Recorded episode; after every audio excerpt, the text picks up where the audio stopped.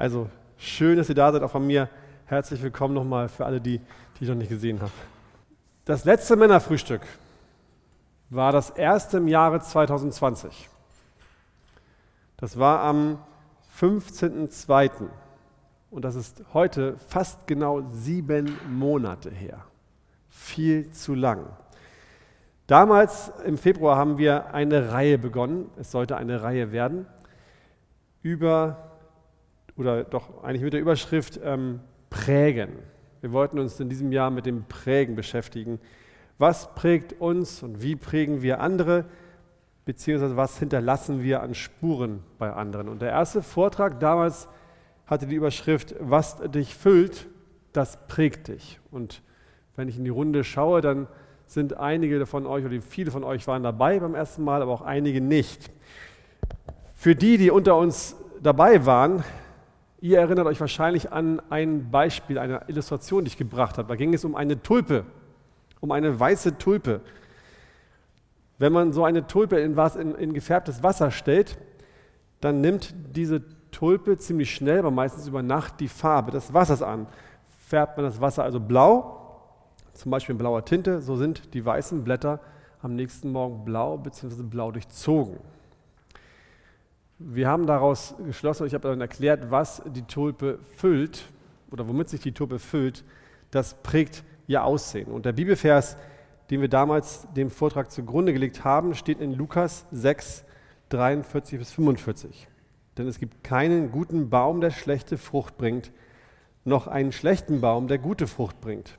Denn jeder Baum wird an seiner Frucht erkannt. Denn von Dornen sammelt man keine Feigen und vom Dornbusch liest man keine Trauben. Der gute Mensch bringt aus dem guten Schatz seines Herzens das Gute hervor und der böse Mensch bringt aus dem bösen Schatz seines Herzens das Böse hervor. Denn wovon sein Herz voll ist, davon redet der Mund. Was wir aufnehmen, prägt unser Herz und somit unser Fühlen, Denken und unser Handeln, so wie die Wasserfarbe eben auch die Tulpe prägt. Was uns füllt, das prägt uns. Diese Erkenntnis, deswegen wiederhole ich es heute Morgen, ist wichtig und eine Grundlage für alle weiteren Überlegungen, die man zu diesem Thema anstellen kann. Alle Gedanken, die man sich weiter zum Prägen macht, braucht diese Basis, dass wir wissen, das, was wir prägen, was wir weitergeben, ist immer das, womit wir uns zuvor gefüllt haben. Ich kann, wenn ich einen Schlüssel nehme und den nachmache, kann der neue Schlüssel immer nur genauso aussehen wie der alte Schlüssel. Wenn ich mit einem Stempel irgendwo raufhaue, dann wird das Ergebnis dieses Stempelabdrucks immer so sein, wie das, was der Stempel vorher auch selbst gewesen ist. Hat er Risse im Bild oder irgendwelche Macken oder verstopfte Rillen, dann wird es in dem Bild, was er abgibt, auch zu sehen sein. Denn alles, was um uns herum passiert, alles, was wir aufnehmen, was wir sehen, das prägt unser Herz. Und nicht nur unser Herz, sondern auch wir prägen die Menschen um uns herum. Also nicht nur wir werden, wir werden geprägt, sondern auch die Menschen, die um uns herum sind. Oder eben auch nicht geprägt, wenn wir als Männer abwesend sind und keinen Einfluss auf das, auf das Leben der Menschen nimmt. Das betrifft natürlich am meisten die Menschen, die ganz dicht an uns dran sind. Ne? Die, die am meisten Zeit mit uns verbringen, das sind auch die, die wir am meisten prägen. Vielleicht nicht gerade bei der Arbeit immer, aber zumindest in der Familie, wozu auch die Ehefrau gehört oder eben auch unsere Kinder. Um die Ehefrauen geht es heute nicht. Vielleicht kommen wir dazu irgendwann nochmal, um uns damit zu beschäftigen, aber heute soll es um die Kinder gehen. Es geht heute um das Vatersein. Und deswegen lautet der Vortrag, äh, der Titel unseres Vortrags, wie ihr auch auf den Skripten oder den Outlines habt, Vater sein, Kinder prägen. Jetzt haben wir hier bei uns in diesem, in diesem Raum einige Männer, die jetzt vielleicht denken können, das betrifft mich ja gar nicht. Ich bin noch zu jung, ich habe keine Kinder oder ich bin Single und habe auch keine Kinder. Und ich bin zu alt, ich habe auch keine Kinder mehr. Aber ich möchte euch drei Gründe nennen, warum es wirklich gut und wichtig ist, dass wir alle heute Morgen gut aufpassen. Erstens, mein lieber junger Mann, es kann sein, dass du noch Vater wirst. Aber nicht nur der junge Mann, auch der etwas ältere Mann kann, so wie wir aus der Gemeinde wissen, auch noch Vater werden. So mancher war schon überrascht, dass er mit 2, 3, 4, 45 doch nochmal Vater wurde. Es ist die Sache der Natur. Wenn wir eine Frau haben, mit der wir verheiratet sind, dann ist die Wahrscheinlichkeit, dass wir Kinder kriegen, relativ hoch. Also, junger Mann, pass auf, denn wenn du einen Marathon laufen willst, dann fängst du auch nicht erst am Tag vorher an zu trainieren, sondern beginnst dein Training schon weit vorher, damit du den Marathon durchhalten kannst. Zweitens hört das Vatersein nicht auf, egal wie alt die eigenen Kinder sind. Kinder werden, wenn sie älter werden, immer selbstständiger. Das ist der Lauf der Natur, dass Kinder mit zunehmendem Alter sich immer mehr von den Eltern entfernen und irgendwann das Haus verlassen. Aber selbst wenn sie nicht mehr im Elternhaus wohnen, bleiben sie doch unsere Kinder. Sie bleiben unsere anvertrauten, von Gott gegebenen Kinder. Und wir haben vielleicht nicht mehr den wahnsinnigen Einfluss auf sie, aber trotzdem ergeben sich immer wieder Gelegenheiten und ist es immer wieder notwendig, dass auch wir Väter von Kindern, die ausgezogen sind, Kontakt mit ihnen haben und sie durch und in ihrer Entwicklung prägen. Wir, tra wir tragen dazu bei, wie sich unsere Kinder entwickeln, auch wenn sie schon noch schon 40 sind und ich selbst 80 bin. Das hört das ganze Leben nicht auf. Und drittens, kein Mann in einer Gemeinde, egal ob Single, egal ob alt oder jung, ist unfähig, ein Vater zu sein. Auch du, der du keine Kinder hattest oder nicht mehr zu Hause hast, bist immer noch nicht unfähig, Vater zu sein. Was schreibt Paulus in 1. Timotheus und auch im zweiten und anderen Briefen? 1. Timotheus 1, Vers 2. An Timotheus, mein echtes Kind im Glauben, Gnade, Barmherzigkeit, Friede sei mit dir von Gott, unserem Vater und Christus Jesus, unserem Herrn. Paulus hatte keine Frau, Timotheus war nicht sein natürlicher Sohn. Und trotzdem sagt er hier an Paulus, mein echtes Kind im Glauben. Jeder Mann ist von Gott grundsätzlich berufen, und das spielt keine Rolle, wie, wie alt du bist, ein geistlicher Vater zu sein. Nicht nur in dem Sinne, dass er ihn gezeugt hat, also dass er durch ihn gläubig geworden ist, sondern auch durch die Begleitung und das Helfen beim geistlichen Wachstum. Väter begleiten Kinder und helfen ihnen, groß zu werden.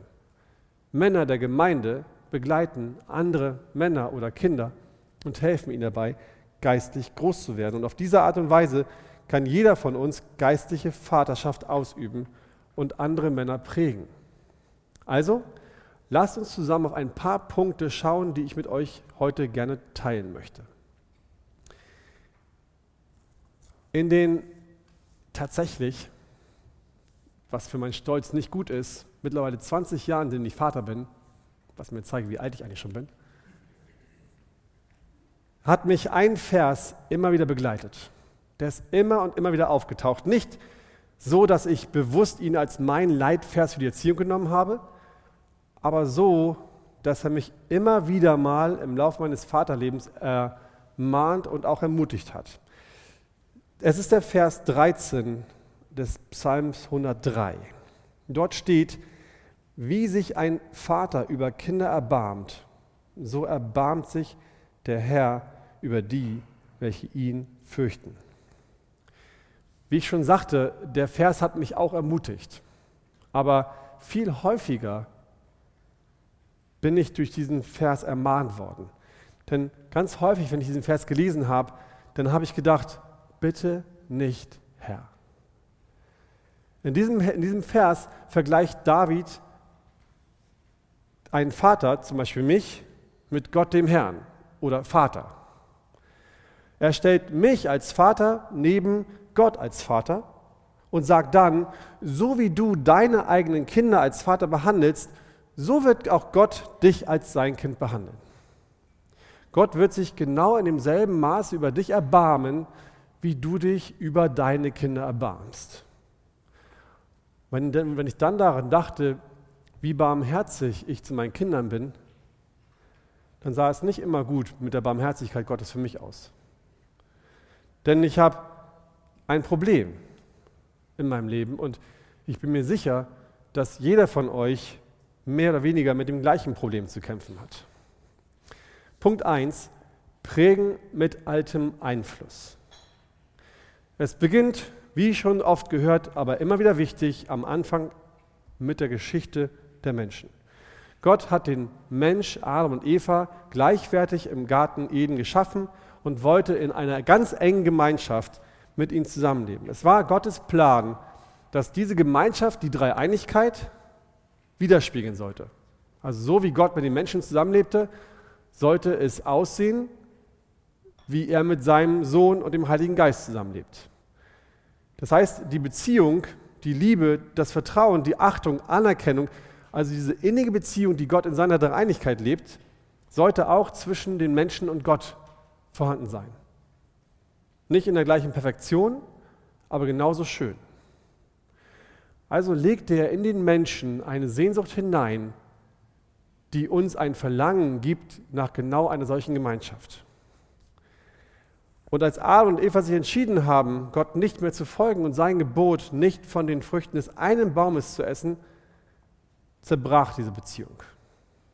Statt Liebe, Vertrauen, Anerkennung und Gemeinschaft prägte nun Scham, Herrschsucht und eine unerfüllte Bezie äh, Sehnsucht nach Beziehung die, das Leben der Menschen. Der Ungehorsam der Menschen führte zu einem Loch in ihrem Herzen, das nun gefüllt werden musste, aber unerfüllt blieb. Eine ungestillte Sehnsucht nach bedingungsloser Liebe und Anerkennung. Und dieses Loch in unseren Herzen existiert von Geburt an. Kinder sehnen sich nach Liebe. Kinder sehnen sich nach Sicherheit. Kinder sehnen sich nach Anerkennung und Geborgenheit. Und niemand auf dieser Erde außer Gott kann dieses Loch wirklich ausfüllen. Und nicht nur Kinder haben dieses Loch im Herzen, sondern auch die erwachsenen Menschen. Wir sehen uns nach dieser Erfüllung, nach Liebe und nach Anerkennung.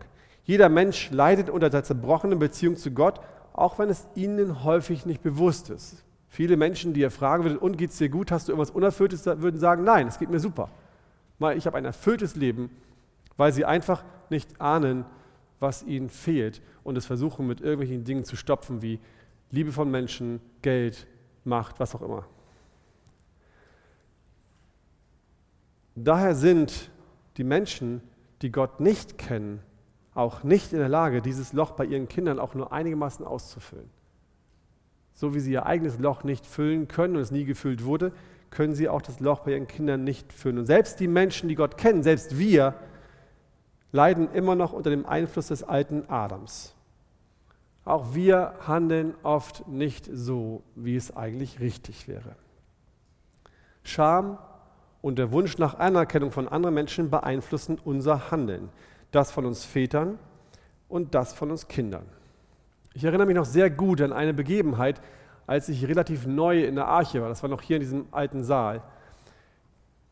Unsere Jungs, die waren immer schon ziemlich aktiv. Unsere Kinder, unsere vier Jungs, damals noch drei oder eigentlich zweieinhalb. Und ich hatte immer so bestimmte Vorstellungen in meinem Kopf, wie Kinder von einem Vater, der fähig war, seine Kinder gut zu erziehen, sich in der Gemeinde zu verhalten haben.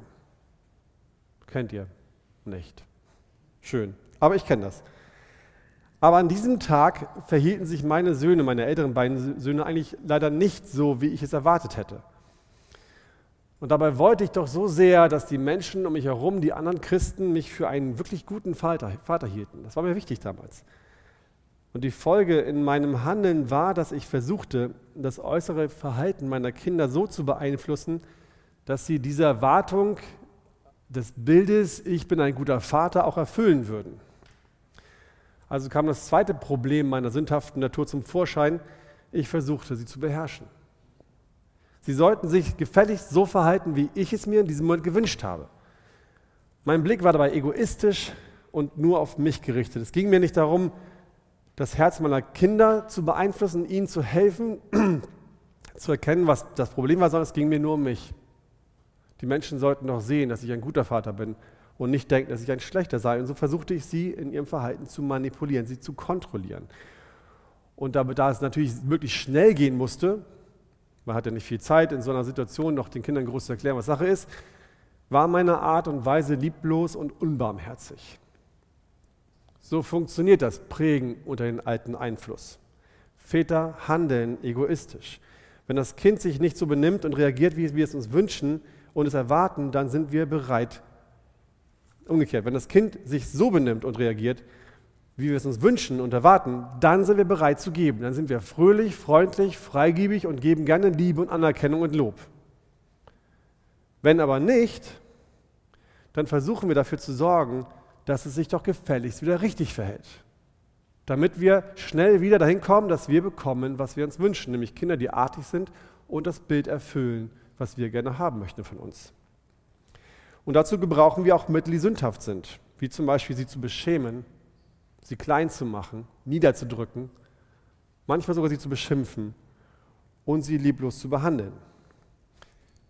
Keiner von uns handelt immer so, natürlich nicht. Aber ich glaube, dass jeder Vater weiß, wovon ich spreche und dass bestimmt viele von uns das aus ihrer eigenen Kindheit kennen. An dieser Stelle dürfen wir eins nicht missverstehen. Und das mache ich nicht zum Thema heute Morgen, obwohl es eine Wahrheit ist, die hinter allem steht.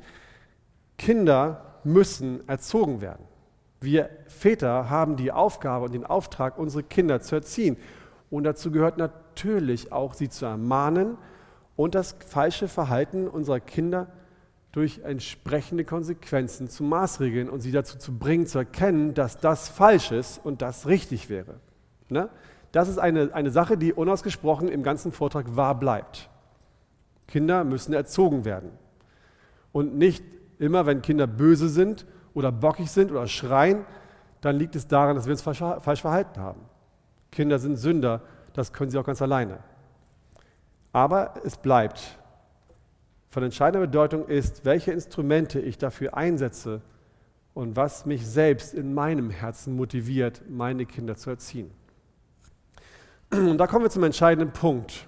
Wir Menschen können nicht aus unserer Haut. Wir sind fähig, eine Zeit lang uns zu verstellen, zu verändern, aber lange halten wir es nicht durch. Wir, wir, es kommt raus, was in uns drin ist. Wenn wir von falschen Motivationen getrieben werden, kommt selten das Richtige dabei heraus. Daher existiert, Punkt 2, die Notwendigkeit der Veränderung, um zu prägen. Ich habe eine Geschichte gelesen im Zuge meiner Vorbereitung. Da ging es um einen, um einen Vater und um ein kleines Mädchen. Und dieser Vater hatte eine Farm und um, an, in dieser Farm oder an dieser Farm gab es einen Zaun. Der war alt, die Farbe war abgeblättert, hässlich. Das ging nicht mehr, das Ding. Das musste irgendwie repariert, erneuert werden. Und so fuhr der Vater weg, um Dinge zu besorgen und das Mädchen blieb zunächst allein zu Hause zurück. Das kleine Mädchen hatte ihren Vater lieb und wollte ihm gern gefallen und lief los und schaute in den Werkzeugschuppen ihres Vaters nach, was sie fand, um diesen hässlichen Zaun schöner zu machen. Und so entdeckte sie ein paar alte Pinsel und noch ein, ein paar Eimer alter Farbe, schleppte alles zusammen und machte sie ans Werk. Sie fing an, diesen Zaun zu streichen. Und ihr könnt euch vorstellen, alte Pinsel, alte, alte Farbe, das wird nichts. Und das Mädchen war auch nicht sehr geübt, sie war noch klein und keine Malerin und da wird das sowieso nichts. Und so war das Mädchen völlig frustriert und verzweifelt, als sie auf ihr Werk blickte und sah, dass der Zaun nicht wirklich besser, sondern eigentlich noch eher hässlicher aussah als vorher. Sie über und über beschmiert mit Farbe, völlig verheult und, und verrotzt, frustriert und traurig, sitzt da auf dem Boden vor diesem Zaun und der Vater kommt wieder. In dem Moment dachte ich, was hätte ich wohl getan? Ich glaube, ich meiner sündhaften Natur hätte mich geärgert. Nicht genug Arbeit, diesen Zaun zu reparieren, jetzt macht dieses Kind mir auch noch mehr Arbeit. Dieser Vater hat nicht so reagiert, wobei es gar nicht um seine Reaktion geht, sondern eher um dieses Mädchens. Er kam nach Hause und sah, was, dass das Mädchen traurig war nach all dieser Mühe, nahm es beiseite, hat es gefragt, was hattest du vor? Und das Mädchen hat ihm erzählt, ich wollte dir so gern einen Gefallen tun. Ich wollte so gern, dass du dich freust, wenn du nach Hause kommst und dieser Zaun schon zum Teil repariert ist. Aber der Pinsel, der war so schlecht und die Farbe war so alt, es hat nicht funktioniert. Da sagt der Vater zu ihr, weißt du, meine liebe Tochter, ich bin zum Baumarkt gefahren. Hinten im Auto habe ich ein paar wunderschöne neue Pinsel. Die Pinsel, die du genommen hast, sind noch von Großvater. Die taugen überhaupt gar nichts, weil die kann man höchstens noch wegschmeißen. Und die Farbe, die du versucht hast zu benutzen, ist alt. Mit der kann man nicht mehr streichen. Deswegen habe ich neue Farbe gekauft, die viel besser ist als die alte. Und weißt du was? Den Zaun, der ist so oll und so alt, den müssen wir eh einreißen. Es bringt überhaupt nichts, diesen Zaun zu versuchen zu reparieren. Wir müssen etwas Neues schaffen. Etwas, was schöner ist, luftiger, netter. Und das können wir schön anstreichen. Die Lehre aus dieser Geschichte ist, für das Mädchen es war unmöglich, dieses alte Ding wieder aufzubauen. Du hast etwas versucht, was wirklich gut war, aber du hast am falschen Punkt angesetzt. Wenn etwas nicht mehr in Ordnung ist, dann bringt es auch nicht, dann bringt es nichts, das beste Werkzeug zu nehmen und den Versuch zu starten, es wieder zu kitten. Dann muss man einfach das Alte abreißen, damit etwas Neues entstehen kann. So wie in der Geschichte Werkzeug und Zaun ausgetauscht werden, muss auch bei uns in unserem Leben etwas ausgetauscht und erneuert werden. In dem Vortrag vom Februar sprachen wir über das Herz. Und unter anderem habe ich da erklärt, dass das Herz die Schaltzentrale aller Gefühle und all unserer Motivationen ist. Das heißt, das Herz beschreibt eigentlich das Wesen des Menschen. Alles, was so in uns passiert, nicht dieses Organ, was das Blut pumpt, sondern damit ist gemeint unsere Gedanken, unsere Gefühle, unsere Emotionen, unsere, unsere Dinge, die wir uns überlegen, alles das, was in uns passiert, was wir vielleicht eher als Seele und, und Gehirn bezeichnen würden. Und dort, in dem Herzen, entstehen auch die Gedanken, oder, oder ja doch entstehen Gedanken und auch dort glauben wir Wahrheiten über uns, die Welt und über Gott. In unserem Herz ist die Quelle für alles, was wir über uns, die Welt und über Gott glauben und denken. Es ist der Ort, durch den offenbar wird, wie es wirklich um den Menschen steht. Was wirklich mit dem Zustand dieses Menschen los ist. Deswegen sagt Jesus auch in Lukas 6,45, der gute Mensch bringt aus dem guten Schatz seines Herzens das Gute hervor und der böse Mensch aus dem bösen Schatz das Böse.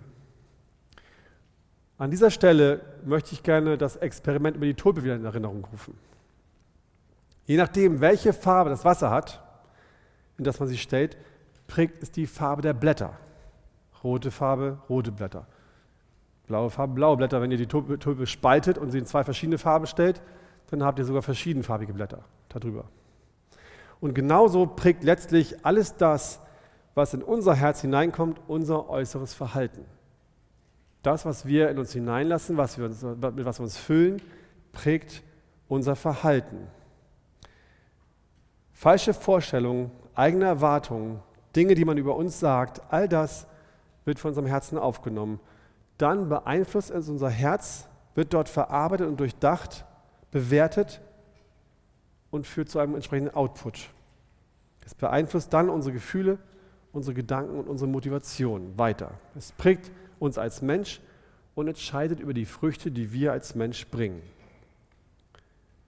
Die Bewertung aus unserem Herzen prägt unsere Antworten, unsere Motivation, unser Wertesystem, unsere Rollen, unser Denken, unser Handeln, unser Gottesbild. Das, was im Herzen passiert, prägt einfach alles, was unser Leben bestimmt. Komplett alles. Das ist die Schwierigkeit, die wir Christen haben und der Kampf, in dem wir stehen. Es gibt nämlich nur zwei, zwei Möglichkeiten, die aus uns herauskommen können. Entweder gute Früchte oder schlechte Früchte. Wir können entweder die guten Dinge hervorbringen, das heißt Früchte, die Gott gefallen, oder eben schlechte Früchte, das heißt Dinge, die Gott nicht gefallen. Und welche der beiden Früchte wir hervorbringen, wird davon beeinflusst, wenn nicht sogar hauptsächlich davon geprägt, was ich über Gott denke und glaube. Mein Denken und Glauben über Gott beeinflusst ganz extrem mein Herz und meinen Output. Ich kann nur dann so geprägt sein, dass mein Herz gute Früchte hervorbringt, wenn die Wahrheiten über Gott, die ich glaube und annehme, auch die richtigen Wahrheiten sind. Wenn es die Wahrheiten sind, die wahr sind und mein Herz lenken. Und das ist nicht nur bei uns so. Nicht wir Männer alleine sind so geprägt, auch unsere Kinder sind so geprägt. Unsere Kinder können nur dann die guten Früchte hervorbringen, wenn zuvor ihre Herzen, am besten auch durch Gott schon verändert, mit guten Wahrheiten gefüttert wird. Sie können nicht den guten Schatz hervorbringen, wenn immer nur böse Dinge hineinkommen. Denn auch sie bringen hervor, was vorher in sie hineingepackt worden ist. Wenn wir also unsere Kinder prägen wollen, wenn es also als Väter unser Anliegen ist, sie zu erziehen, dann ist das Herz der Ort bei unseren Kindern, an dem wir zuerst Veränderung brauchen. Erst wir und dann sie. Wie? Wie geht das? Punkt 3, prägen unter neuem Einfluss. Über das Vatersein wurden richtig viele Bücher geschrieben. Ich habe einen Teil bei mir oben in meinem, in meinem Regal stehen. Das ist nur ein kleiner Ausschnitt von all dem, was man so kaufen kann. Gute Bücher, die auf vielen Seiten ausführlich beschreiben und erklären, was die Bibel zu diesem Thema zu sagen hat. Was ich damit sagen möchte, ist, wir haben nicht die Zeit, heute Morgen jeden Aspekt des Vaterseins anzuschneiden und alles zu erklären, was man über Vatersein wissen müsste. Dazu müsst ihr tatsächlich, wenn ihr daran mehr Interesse habt, euch selbst Bücher besorgen und euch das durchlesen. Aber ich möchte die Zeit, die wir haben, darauf, ähm, ähm, darauf verwenden, dass wir ein paar grundlegende Aspekte, von denen ich überzeugt bin, dass darauf alles andere aufbaut, betrachten. Der erste Aspekt lautet Prägen durch Vorbild. Unser Zuhause, dort wo wir wohnen, dort wo wir leben, der geschützte Raum unseres Zuhauses ist der Ort, wo wir uns normalerweise am wenigsten verstellen. Wenn wir schlechte Manieren zulassen, dann am ehesten zu Hause. Zu Hause gebe ich mir am wenigsten Mühe, meine schlechte Laune zu verbergen. Meine Familie kennt mich von einer schlechten Seite, von der mich niemand anders kennt. Nirgendwo anders verhalte ich mich mit meinen Kindern so albern, wie ich es zu Hause tun würde. Ich würde nicht auf den Gedanken kommen, mit meinen Kindern so rumzualbern, wie wenn ich hier im Gottesdienst bin, wie ich es vielleicht zu Hause mache. Und nirgendwo anders zeige ich meiner Familie auf eine ebenso intime Art und Weise, wie sehr ich sie lieb habe, außer zu Hause, wo ich lebe. Man kann also über uns sagen, so wie wir uns zu Hause verhalten, so wie ich zu Hause bin, so ist der Mann, der ich wirklich bin. Euer Verhalten, mein Verhalten hier, ist nicht der echte Mann, wie er wirklich ist. Ich kenne euch nur freundlich, gütig, nett, aufgeschlossen, rücksichtsvoll und so weiter. Ich glaube, eure Familien kennen mich und euch auch anders. Zu Hause ist auch der Ort, an dem unsere Kinder leben. Und unsere Kinder sind, ob wir es wünschen oder nicht, sehr gute Beobachter. Kinder sind extrem gute Beobachter. Es liegt in ihrer Natur, weil Kinder durch Nachahmen lernen. Deswegen sind auch die Ersten immer so kleine Perfektionisten, weil sie als Vorbild immer nur ihre Eltern haben, die in allen Dingen perfekt sind für sie, bis zum gewissen Alter jedenfalls.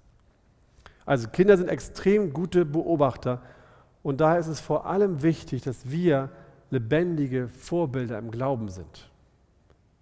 Gott hat uns Kinder gegeben, nicht zu unserem Vergnügen. Ich weiß, dass viele Familien sich denken oder viele Ehepaare, jetzt noch ein Kind oder zwei, dann sind wir perfekt. Das ist Unsinn.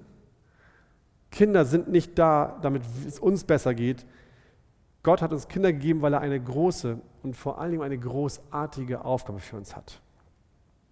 Wir haben eine großartige Aufgabe als Väter erhalten. Psalm 127, Vers 3. Siehe, Kinder sind eine Gabe des Herrn, die Leibesfrucht ist eine Belohnung. Und wir als Väter sind dazu bestimmt, von Gott unsere Kinder, die Herzen unserer Kinder mit der Liebe Gottes zu beeindrucken. Es ist unsere Aufgabe, ihnen zu zeigen, dass Christus der größte, schönste und das wertvollste ist, was es gibt. Das ist die Berufung Gottes für die Väter. Am Ende seiner Zeit, als Israel kurz vor dem Einzug in das Land Kanaan stand, hielt Mose eine Rede vor dem ganzen Volk. Ihr kennt das, ne? 5. Mose. Da steht im Kapitel 6, ab Vers 4, der erste Teil, in dem sich Mose an die Eltern richtet. Da sagt er, höre Israel, der Herr ist unser Gott, der Herr allein. Und du sollst den Herrn, deinen Gott, lieben mit deinem ganzen Herzen, mit deiner ganzen Seele und mit deiner ganzen Kraft. Mose ruft Israel auf, Gott an die allererste Stelle zu setzen. Und Mose ermahnt auch uns hier, dass wir uns darauf konzentrieren, dass unser ganzes Leben als allererstes Jesus Christus Gott im Zentrum hat.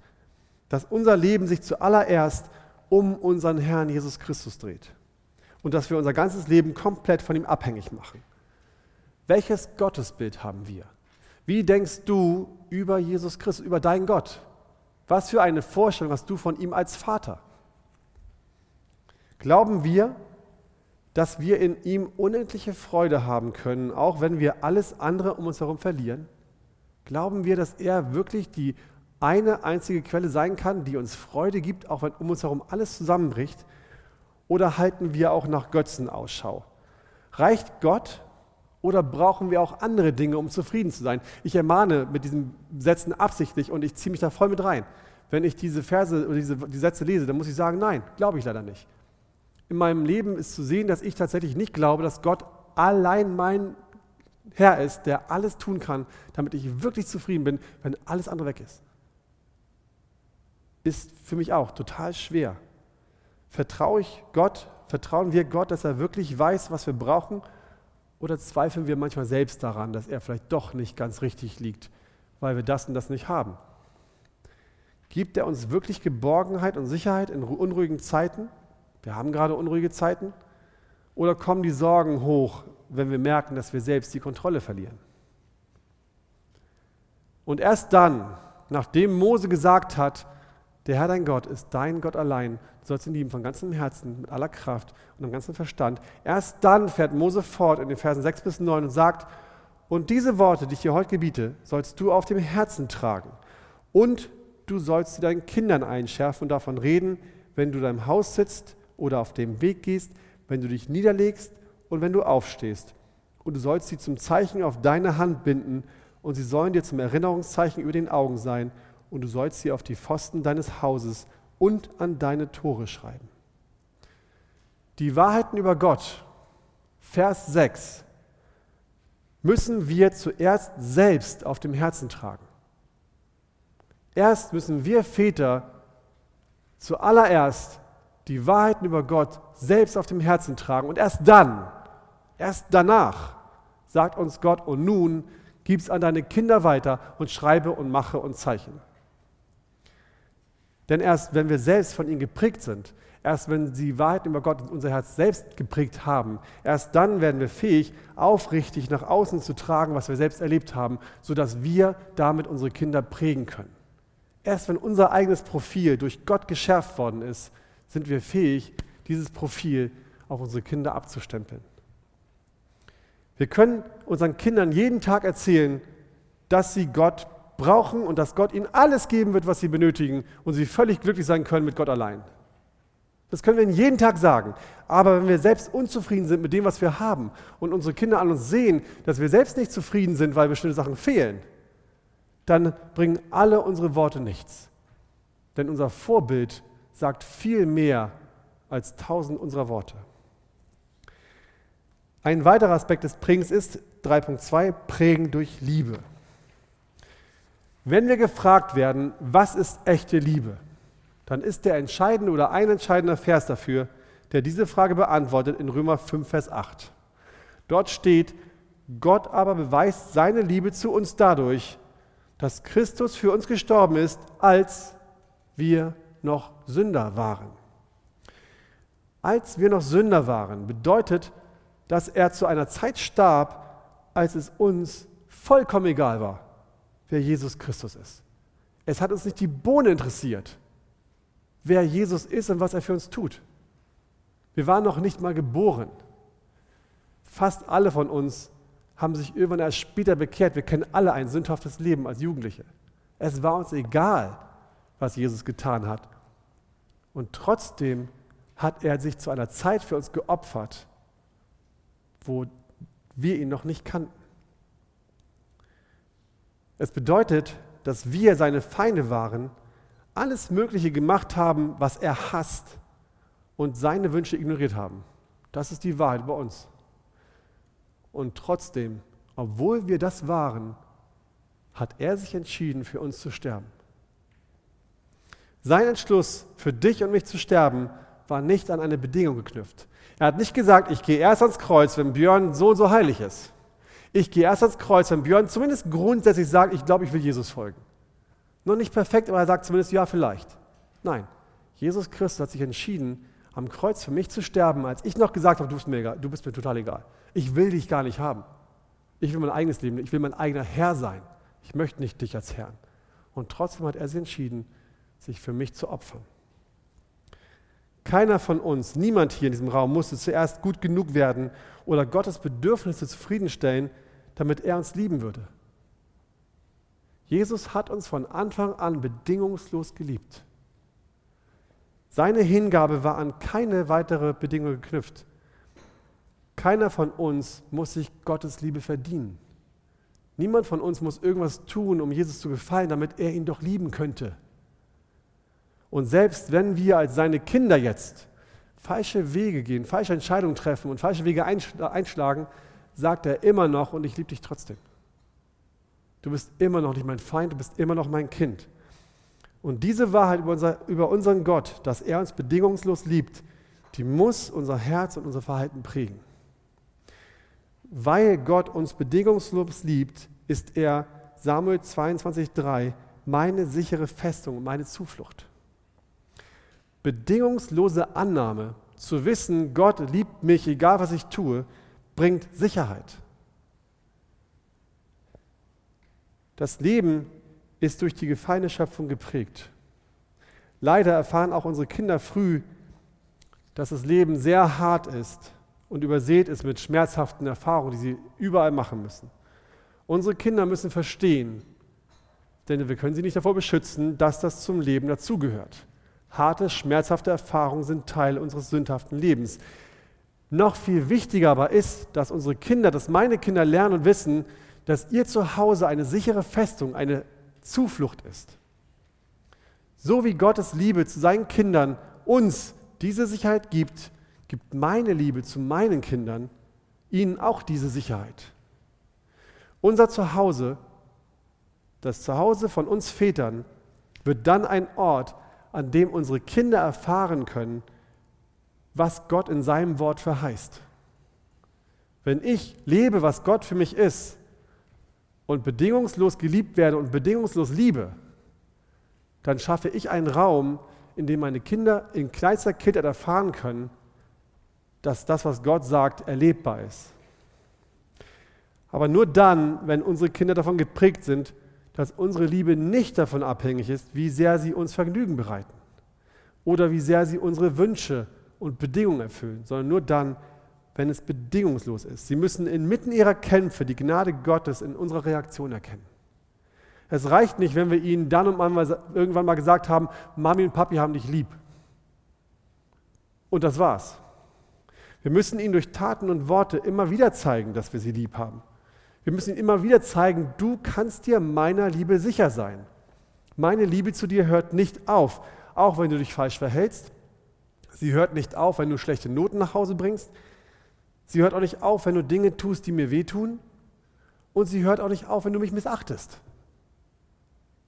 Denn meine Liebe ist zu dir bedingungslos, so wie Gottes Liebe zu mir ebenfalls bedingungslos ist. Und das müssen wir ihnen auch zeigen und ihnen auch sagen. Jetzt müsstet ihr wahrscheinlich so wie ich aufstehen und denken so, das ist unmöglich. Kann ich nicht. Es ist zu herausfordernd, dass ich meine Kinder oder andere Menschen lieben soll, wenn sie sich sogar an mir versündigen. Das schaffe ich nicht. Und das ist tatsächlich die traurige Wahrheit. Es ist so. Wir schaffen es nicht. Wir können nicht bedingungslos lieben, wenn dann nicht der dritte, der dritte Aspekt des Prägens wäre. 3.3 Prägen durch das Evangelium der Gnade. Lass uns nochmal zum Psalm 103, Vers 16 kommen. Da steht, ich wiederhole es, wie sich ein Vater über Kinder erbarmt, so erbarmt sich der Herr über die, welche ihn fürchten. Ich habe euch am Anfang gesagt, dass mich dieser Vers öfter angeklagt als ermutigt hat. Das ist eigentlich nicht mal verwunderlich, denn immer da, wo die Bibel von, von Erbarmen spricht, ist immer eine Bedingung verknüpft. Eine Bedingung, die vorhanden sein muss, damit man von einem Erbarmen ausgehen kann. Und diese Bedingung ist das Kreuz Christi, das jeden Sünder anklagt.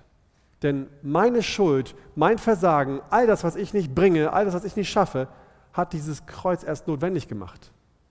Ohne mich wäre Jesu Tod am Kreuz gar nicht notwendig gewesen.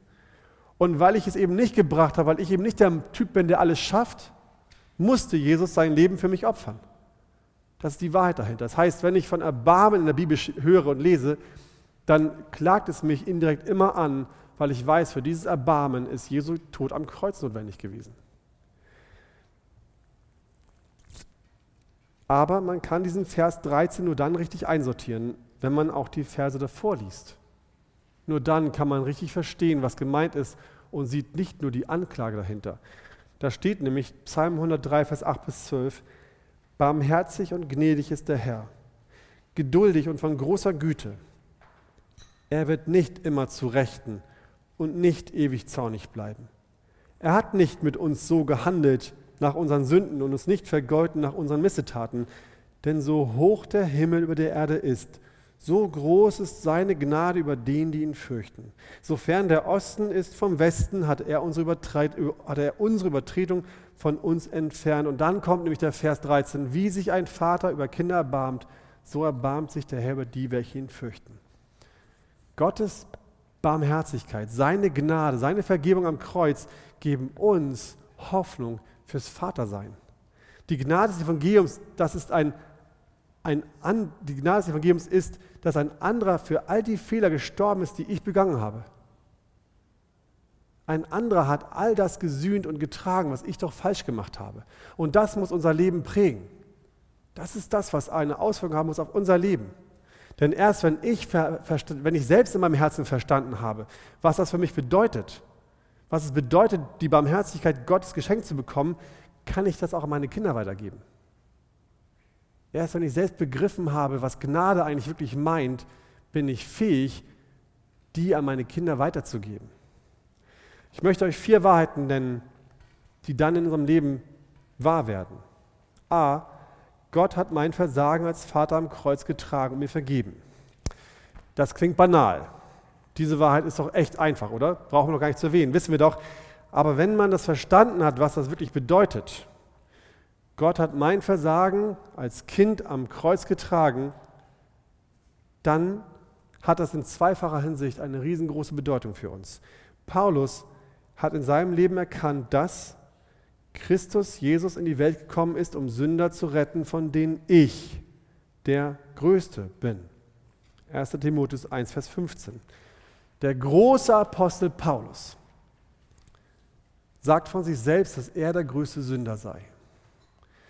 Der Mann, der in der Bibel vermeintlich mit das heiligste Leben gelebt hat, sagt von sich, dass er die meisten Sünden hat. Paulus hatte verstanden, dass er so viel gesündigt hat, so sehr sich an Gott vergangen hat, dass er trotz all seiner großen guten Werke sich unmöglich höher achten konnte als, die, als, als andere. Und dennoch war er sich sicher, dass Jesus auch ihm vergeben hatte.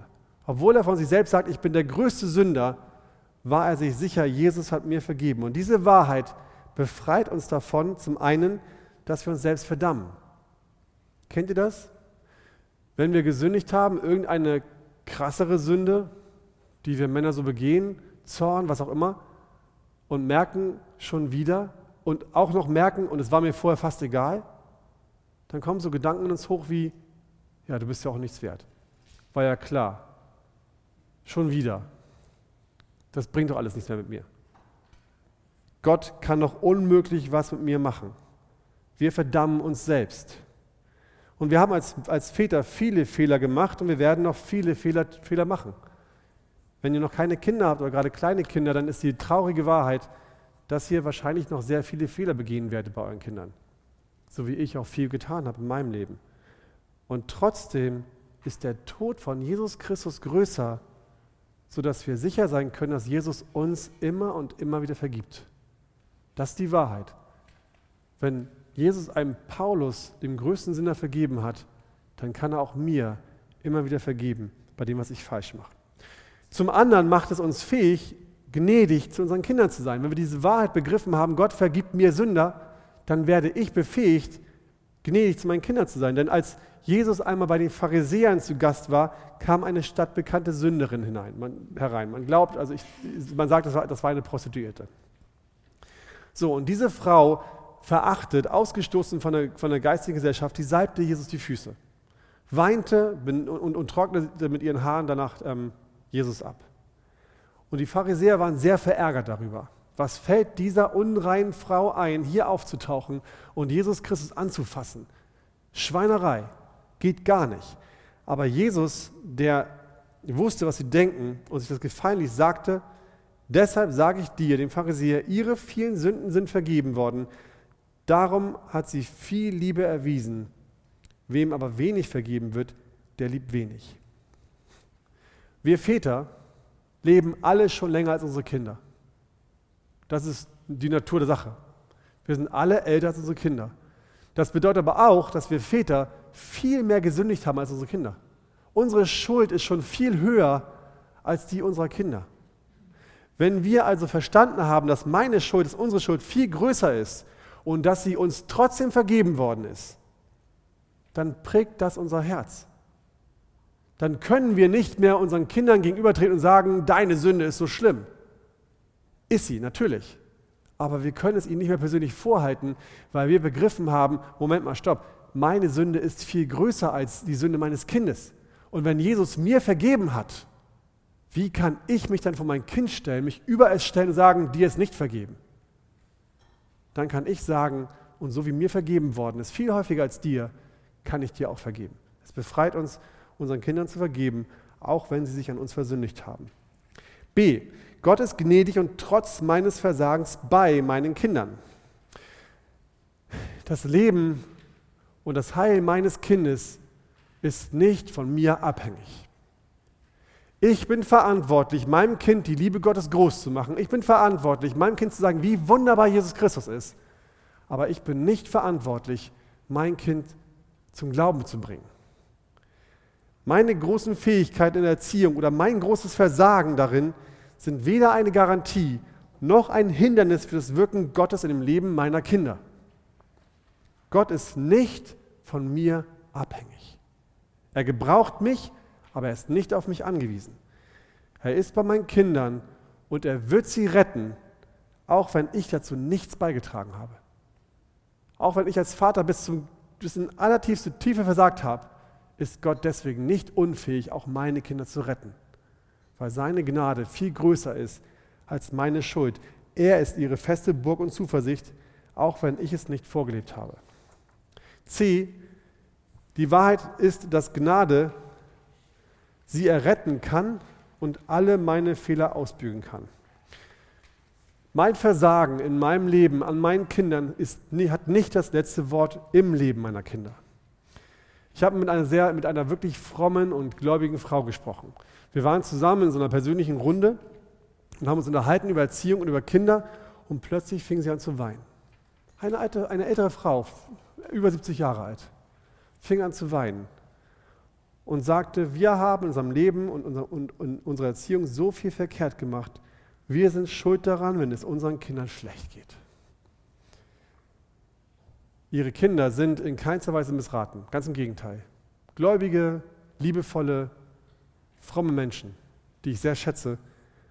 Und trotzdem hat sie sich Vorwürfe gemacht, dass sie das Leben ihrer Kinder versaut hat.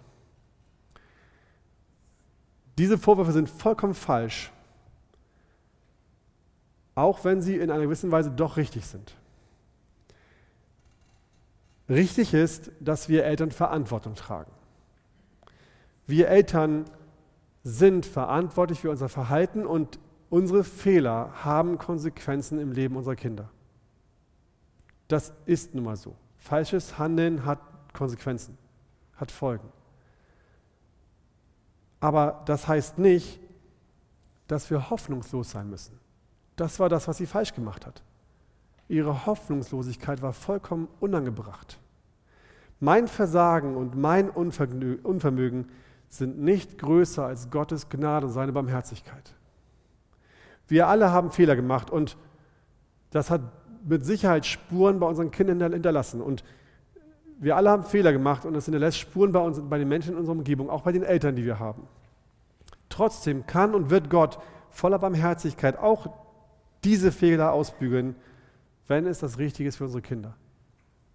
Wir wissen aus der Erfahrung, nicht, nicht alles wird wieder repariert, was kaputt gegangen ist. Nicht jede Beziehung, die in, die in die Brüche gegangen ist, wird wieder gekittet zwischen Eltern und Kindern. Aber Gott ist darauf nicht angewiesen. Es spielt für ihn keine Rolle, wie groß unsere Fehler waren. Wenn er es will und so führt, dann wird er diese Beziehung wieder zusammenfügen und sie wieder kitten. Und D, Gnade, dass ich heute und jeden Tag neu anfangen kann und aus Barmherzigkeit verändert werde, sodass ich Hoffnung habe, meine Kinder in Zukunft durch Gott geprägt zu erziehen. Das ist die größte und schönste Wahrheit, die es gibt für uns. Klagelieder 3, Vers 22 bis 25. Die Güte des Herrn hat kein Ende. Sein Erbarmen hört niemals auf. Es ist jeden Morgen neu. Groß ist deine Treue, o oh Herr. Darum setze ich meine Hoffnung auf ihn. Der Herr ist alles, was ich brauche, denn der Herr ist gut zu dem, der ihm vertraut und ihn von ganzem Herzen sucht. Ich habe, wenn ich mich zum zehntausendsten Mal wieder ungeduldig verhalten habe, obwohl ich es doch besser wusste, meinen Kindern gegenüber manchmal gedacht, dass Gott doch langsam selbst die Geduld mit mir verlieren müsste. Ich habe bei vielen anderen Sünden manches Mal gedacht, so, pff, jetzt reicht's Gott doch, oder? Ich, ich wusste genau, was ich tue. Ich wusste genau, dass ich falsch handeln würde und es war mir egal. Wie kann Gott dann noch geduldig und gnädig mit mir sein, wenn ich mich so verhalte? Das waren Gedanken, die ich hatte. Irgendwann müsste, sich, müsste ihn doch mein Versagen so ärgern, dass er einfach keine Lust mehr hat, sich mit mir abzugeben und mich fallen lässt. Das ist eine Lüge des Teufels, die er uns gerne einredet. Das ist genau der Punkt, wo der Teufel absichtlich und bewusst einhackt und sagt, ja, ja, du bist ja auch schlecht. Gott kann dich so gar nicht mehr lieben. Gib auf, lass es sein, bleib liegen, steh nicht mehr auf, hat keinen Sinn. Und das ist falsch. Gott weiß, wie schwach wir Menschen oft sind. Gott hat uns gemacht, er kennt uns bis in unsere tiefsten Herzen hinein. Wir versagen tagtäglich. Jeden Tag tun wir Dinge, die nicht in Ordnung sind. Nicht nur in der Erziehung, in allen möglichen Dingen. Und jeden Tag merken wir es und oft genug merken wir es nicht. Wie oft handle ich Gott gegenüber falsch und habe es nicht mal gemerkt? Wie oft hab, betreibe ich Götzendienst und erkenne es nicht mal? Unsere Sünden sind so viel in unserem täglichen Leben, sodass Gott schon lange hätte sagen müssen, es reicht. Hat er aber nicht. Genau deshalb ist Jesus Christus für uns ans Kreuz gegangen. Genau deshalb muss er doch uns sterben, weil wir es eben nicht schaffen, ein Leben zu leben, was ihm gefällt. Aus uns selbst heraus nicht. Er musste unsere Schuld tragen. Unsere vergangene, unsere gegenwärtige und die zukünftige Schuld. Alles hat er auf sich genommen und es für uns beseitigt. Das entschuldigt unsere Sünde nicht.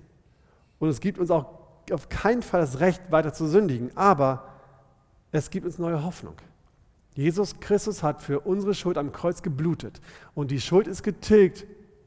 Und Gottes Erbarmen ist jeden Morgen neu und es hat kein Ende. Jeden Morgen, wenn ich aufstehe, mein Bett erwache, dann darf ich wissen, egal was heute kommt, egal wo ich Gott heute nicht gehorchen werde, sein Erbarmen ist jeden Morgen neu. Egal, wo ich heute als Vater versage, sein Erbarmen ist jeden Morgen neu. Egal, was ich heute nicht richtig mache, sein Erbarmen ist jeden Tag morgen neu. Und das, was heute gut läuft, ist deswegen gut gewesen, weil sein Erbarmen jeden Morgen neu war. Ich habe jeden Morgen eine neue Chance, mit Gott neu anzufangen. Wenn wir ihn suchen von ganzem Herzen, das heißt, dass wir Buße tun, ihm unsere Schuld bringen und wirklich von Herzen um Vergebung bitten, dann ist jeden Tag mit Jesus Christus ein Neustart möglich. Egal, was bis dahin gewesen ist, egal, wo wir versagt haben als Vater, als Großvater, als Single, als was auch immer, als Freund, als Gemeindebruder, jeden Tag ist eine neue Chance, neu anzufangen mit unserem Herrn. Und er steht gerne bereit und ist für uns vollkommen da, uns zu helfen, dass dieser, dieser Neustart gelingt. Wir haben keinen Grund, den Kopf in den Sand zu stecken, sondern können mit großem Mut und Zuversicht nach vorne sehen. Denn Gott ist treu. Gott wird uns niemals verlassen. Er wird uns dabei helfen, er wird uns leiten, diese großartige Aufgabe, die wir haben, unsere Kinder von der Liebe Gottes zu begeistern, auch zu bewältigen und sie zu verbringen. Aus seiner Gnade und zu seiner Ehre. Amen.